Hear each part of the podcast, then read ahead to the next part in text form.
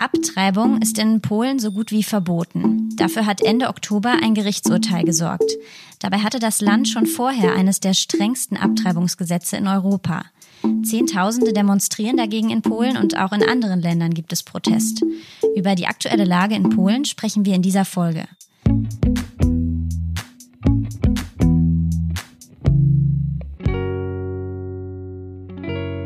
Willkommen bei Solidarität, was können wir tun? Mein Name ist Eva Morlang.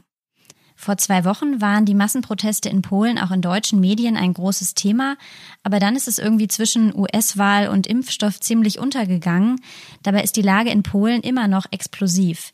Ich spreche darüber mit Carolina. Sie ist Aktivistin und engagiert sich in der Initiative Aborcine oder Abortion Dream Team in Polen. Das Interview führen wir auf Englisch. Hi Carolina. Hello.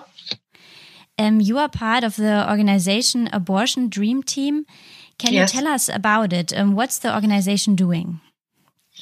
Uh, we are uh, an informal group uh, of four uh, friends, I would say, who had been involved in abortion activism and abortion work for a long time uh, in different contexts and um, in, in, different background.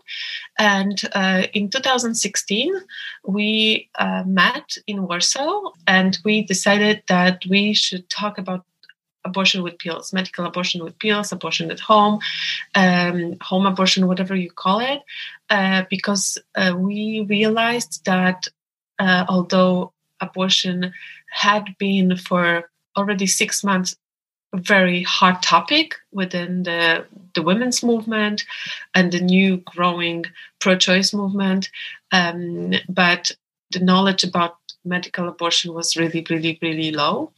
And uh, we knew from our experiences that this is the most popular method that people use to end their own pregnancies. So we decided that we should spread the knowledge about this because we had this knowledge, uh, because we uh, knew a lot about pills, about how to get them, about how they work, what uh, one should expect um, when it's um, when it's necessary to go to a hospital and things like this. So we met in October 2016 to have an open meeting about medical abortion at home. Uh, and it was a success. A lot of people attended. There were a lot of questions, and we realized that it's very much needed. So we decided that, okay, we should do this again and again, and we should start going around Poland. But uh, talking going around and talking about abortion uh, at home was one of is is still information advice and supporting others in abortion with pills is one of our top priorities our main goal our like one of the very one of the two goals basically. And another one we started implementing in our work uh, because we had this channel also the fan page was is destigmatizing and normalizing abortion as a common experience that many people have that it's not a political statement not a political declaration but uh, just an experience that many people have despite their background uh, despite their education uh, their um, professional situation, their economic situation, their beliefs, uh, whether they are Catholics or not, and who they vote for or if they vote at all. You know, so we uh, we started realizing that a lot of statements that pro-choice movement is making by saying that we don't want abortion, we just want a right. Uh, nobody wants an abortion. Abortion is always a difficult decision, and things like this. That this is not what people with abortion experience want to hear. Uh, that people with abortion experience don't want to hear that there are those feminists in Warsaw who who march and fight for those who out there have abortions and things like this. That there are, you know, it's we and them. Uh, no, mm. it's it's us. What they want to hear is it's okay you have one. There are a lot of people like you. You're not alone and uh, it's okay. Whatever you felt before during and after your abortion is totally normal and fine. You can have mixed emotions. And uh, your reason is fine. You don't have to deserve your abortion. You don't have to justify it to anyone. Uh, it's your decision. It doesn't have to be the best one as long as it's yours. And uh, and it's we realized that we have to do this and we started doing this because in all political debates and also the debates within the pro-choice movement that we had been a part of for years of course that we forget and we forgot for years about those with abortion experience we we talk about them and not knowing much uh, about them you know and not mm. really uh, also revealing our own abortion experiences if we have uh, them and things like this. So we realized that the only way to change the narrative about abortion is to make it make people believe that it's not something wrong, something bad, that it's normal, that it's okay and mm-hmm. you know okay so it sounds like this topic has been ongoing for a long time in polish society and you've been working on it for quite a few years now but um, yeah we in the media in germany um, got a lot of attention on this topic lately with this new decision by the Constitutional Tribunal. Um, maybe can we walk mm-hmm. a little mm-hmm. bit through these past couple of weeks? Um, what exactly was this decision that happened in late October that sparked these mass riots? it's been a topic for for four years because uh, of the fact that for more than four years because of the fact that law and justice is in the in PiS power. party the so ruling party the, the mm. PiS party yes the ruling party that is very much uh, very conservative and people are afraid that you know they are capable of doing you know even worse things with the existing law that is already very bad because we um, we do not have access to abortion as such. We only can have abortion within the Polish public healthcare system um, in three cases when the pregnancy is a result of a criminal act, when there is a threat to a, to a person's health or life, and uh, when um, when uh, there is a serious malformation of a fetus, uh, fetal abnormalities, whatever you call it, and the rest of people and global research says that it's even 97% of people who terminate pregnancies because they don't want to be pregnant, they don't have those three uh, mm-hmm. reasons, they are left alone and they have to travel abroad or take pills at home for you know since i started my activism it's been forever now. But uh, the one in 2016 made people like go to the streets because people were afraid that okay anti-choicers had been trying to do it a lot but now PiS is in power so they can change mm-hmm. it like people really believed that this conservative party will do it. And that's why it, it's it's such a hot topic and they never did. They never um, adopted any law presented by civil initiatives uh, you know presented by anti-choicers. They didn't do it in 2016 they didn't do it um, with the next draft bill that is just you know pending in the parliament forever now. And um, but they also did not do anything with the parliamentary draft bill that was presented by left uh, left side. Um, the fact is that PiS does not really uh, want to do much as a party with uh, with abortion. They really believe in that law. But there was a, a notion, um, a motion um, presented to the Constitutional Court by 40 MPs, those who are, you know, the most conservative within this party and um, and other parties in the coalition, and they uh, asked the Constitutional Court whether it is within the scope of constitutional provisions um, on the right to life and the freedom of discrimination if uh, we like allow as, as, as the state i mean um, allow for an abortion based on this you know eugenic provision. I, I, I hate it but that's that's the the language they use. Of course it doesn't have anything to do with eugenics but still they use that you know that this is a, a eugenic abortion like this is like choosing who is to live or you know. What do you what do they mean with eugenic about uh, which one which one is the one the hygienic the, one? The, the fetal fetal malformation the fetal abnormalities. They say that it is a eugenic uh, practice. so if it is if it is likely to have yeah, a disability. yeah.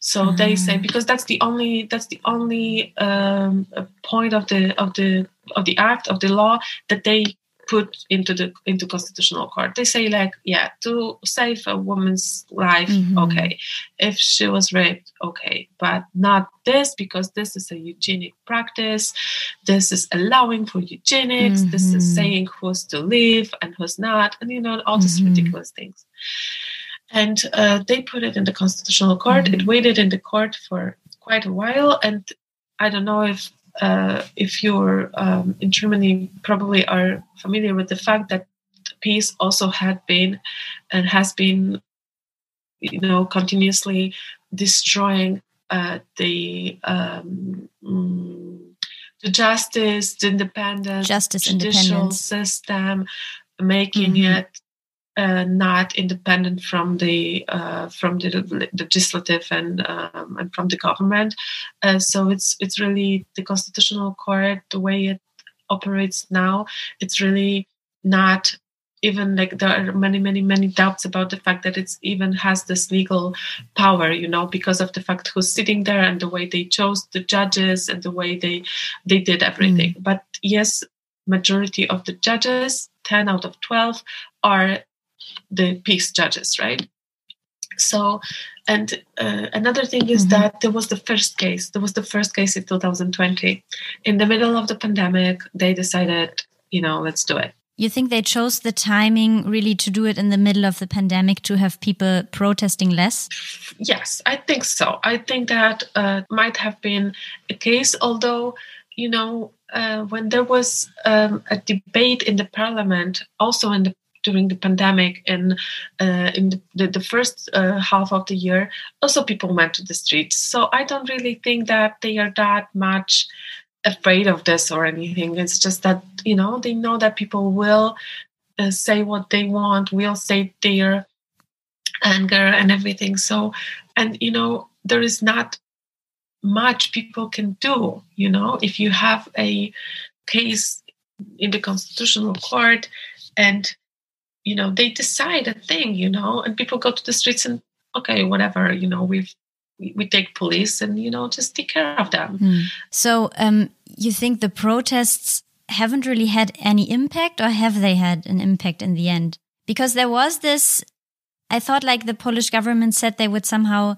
delay the abortion ban or they um yeah it's it, it's really hard to say what uh, what was the impact of the protests because it really is hard to say what's the goal of the protests i think everybody has mm. their own agenda they go to the streets and it's like you know mm-hmm. most like most people who are on the streets it's not even about abortion it's about you know government fuck off you know it's it's the mm-hmm. it's the mm-hmm. most so it's it's it's just you know for for many it was a reason just to go to the streets and like this spark that you know make people express go express their anger yes, also about other about things. everything mm-hmm. basically another mm-hmm. thing is that many people were there about abortion but it's not that they want the same thing you know mm-hmm. many people want like just you know allow like keep this law a lot of people are like no we don't want this law we want uh, you know abortion freedom we want like we don't want this abortion ban that we have already you know mm-hmm. and a lot of people are like you know they have different agendas. So it's really hard to say whether there was an impact and what the government took from this and what like you know how big role in that the protests had. It really is hard to say you know when you are not there mm-hmm. and you are not you know listening to what they're saying and it's like okay let's do something about that because people are on the streets or you know maybe this is too much what happened or whatever. Or it's like just the damage control or this is really that the government does not want this change this change was just, you know, in a way intended by only those 40 MPs. And the court just mm-hmm. took it because basically, you know, in a way they maybe didn't have that much choice, you know, because you know mm-hmm. they had to take so it's really it's really hard to say but yes the government is now like the, and the parliament is doing like okay maybe really this is too much to say that people who are pregnant and they know that they are gonna the damage is just so you know like it's developmental for instance damage right? So it's like the fetus is just does not have a chance to develop even to uh, to survive the pregnancy and and mm-hmm. birth and you know so it's not that it will have a disability a child that is going to be born but they will be no child like no person to be born because they want you know mm-hmm. so maybe we should not allow for you know we, we should allow for an abortion in this case and you know because the narrative is also around the fact that we like there are a lot of ableist really things said during the protest that we don't want to give birth to such children you know and this and some people do choose to give birth to a brainless baby you know and hold them hold mm-hmm. this baby for three hours breastfeed this baby and you know say goodbye yeah. so it's not that you know we don't want something we don't want to give birth to you know that baby so there's there are a lot of things that also the movement has to learn but but the fact is that if the narrative is around what about those babies who will die just right after birth you know who will not survive uh, what about those you know and they show all these pictures of like really really mm-hmm. uh, of, of fetuses that are not to survive the pregnancy even uh, so because the narrative is around that not around the fact that you are taking away freedom of choice you know that has been in a way taken away from us from this point that we have to search for another option because you know we still can have abortions in these cases. We can go abroad mm. yeah. and and everything. So it's not that this you know we still have this freedom of abortion. Is that the state is telling us once again that you are alone in this we won't help you. Yeah. It won't happen in our hospitals. Just whatever. We forget about you. And so, yeah, the reaction to this is yes, maybe we should allow for abortion in these cases. So let's just, mm-hmm. you know, let's just decide which circumstances allow for an abortion and which not. You know, so again, this is another point in which we are saying that some abortions are good and some abortions are bad. So, okay, if you are raped, mm-hmm. your abortion is acceptable. It's good. When you mm-hmm. saving your life, okay, you can have it. It's a good abortion. And now, on fetal, uh, based on fetal abnormalities, it used to be okay, but now it depends on an abnormality. You know, if your mm-hmm. fetus does not have a brain, okay, it's a good abortion. But if it has a Down syndrome, not really. You know, it's not a good reason. You are alone in this, do whatever you want. So it's again saying that there are good and bad abortions. There are good decisions and bad decisions. There are good mothers and bad mother, you know. It sounds like it's very far away from the actual reality yes, of the women. It's it's yeah. so far like our it's, it's so theoretical. It's yeah. so like it has nothing to do with reality. And that's what like like what we say in abortion dream team is that we are the reality you know because yeah. reality is that people have abortions and you know what's going to happen if you uh, ban abortion based on this ground on another people will travel abroad people will yeah. you know order pills and they will to, find ways. Yes, they will find mm-hmm. ways. More people will have abortion with pills in second trimester, and that's what's going to happen. So, what's a practical advice you would give to the listeners of this podcast who are now listening and want to support women in Poland, and also want to support your organization? What can they do? Um, you know, it's uh, we established the crowdfunding that we've already really have a lot of money, but you can still like use our PayPal or or go to the link and, and support us. Uh, but also you can support your local groups. Uh, there is Basia, there is Kumpela in Leipzig, there is mm-hmm. Aunt Franny in Frankfurt. Somewhere is is just about to start. So find your local group that supports people from Poland. Ask them what they need. If they need money, if they need people if they need anything at all. Uh, you can also donate to Abortion Support Network. That is a charity in England that is paying for people's abortion, not only from Poland, but from Malta, from Gibraltar, from Ireland. And uh, so, you know, it's, uh, I would also say, like, support your local abortion gang. uh, because that's that's that's that's the closest you can do, and you can ask them what they need. Uh, spread the news about the fact that people in Poland really have options. That it's not only dark and um, and uh, totally, you know, uh, hopeless, um, and uh, find you know and spread information that are um, that are true, that are not only you know this really uh, dark visions, but that there are spreading news about reality, basically. So, uh, so because this is this is um, really uh, what's going on, and it's very much forgotten uh, by politicians and and often by media. Although we have to say that a lot of international media approach us, and, and there are many there much, much yeah. It's just sometimes hard.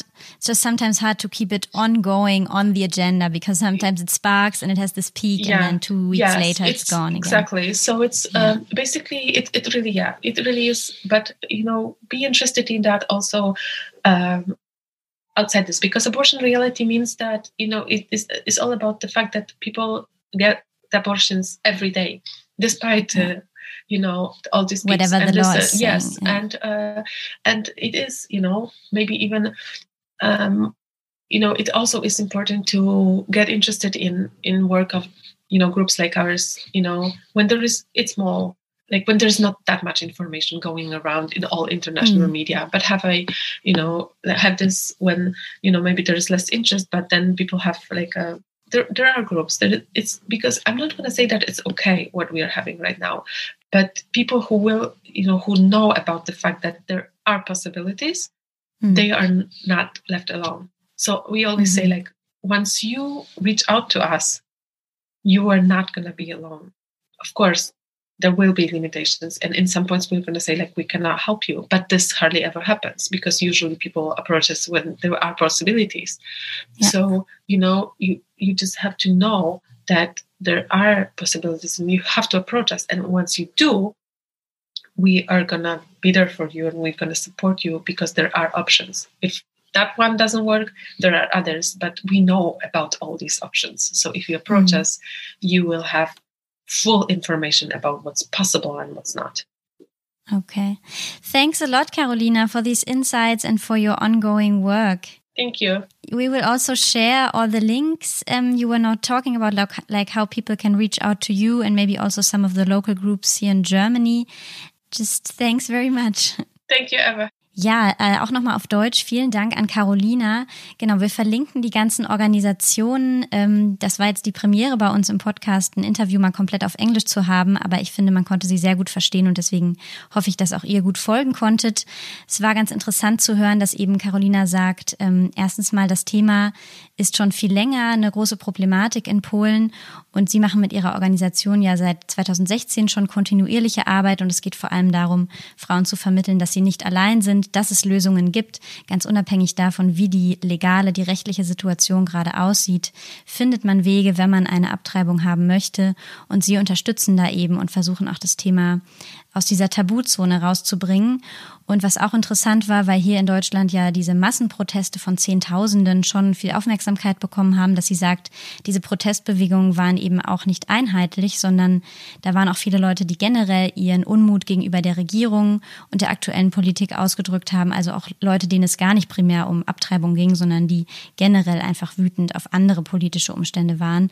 Und auch innerhalb des Lagers der Menschen, die speziell wegen Abtreibung auf die Straßen gegangen sind, auch da sind sich die Menschen gar nicht immer einig, was die Motive sind, warum sie Abtreibung befürworten oder auch welche Arten, welche Facetten. Das ähm, gibt auch da noch ganz, ganz unterschiedliche Meinungen.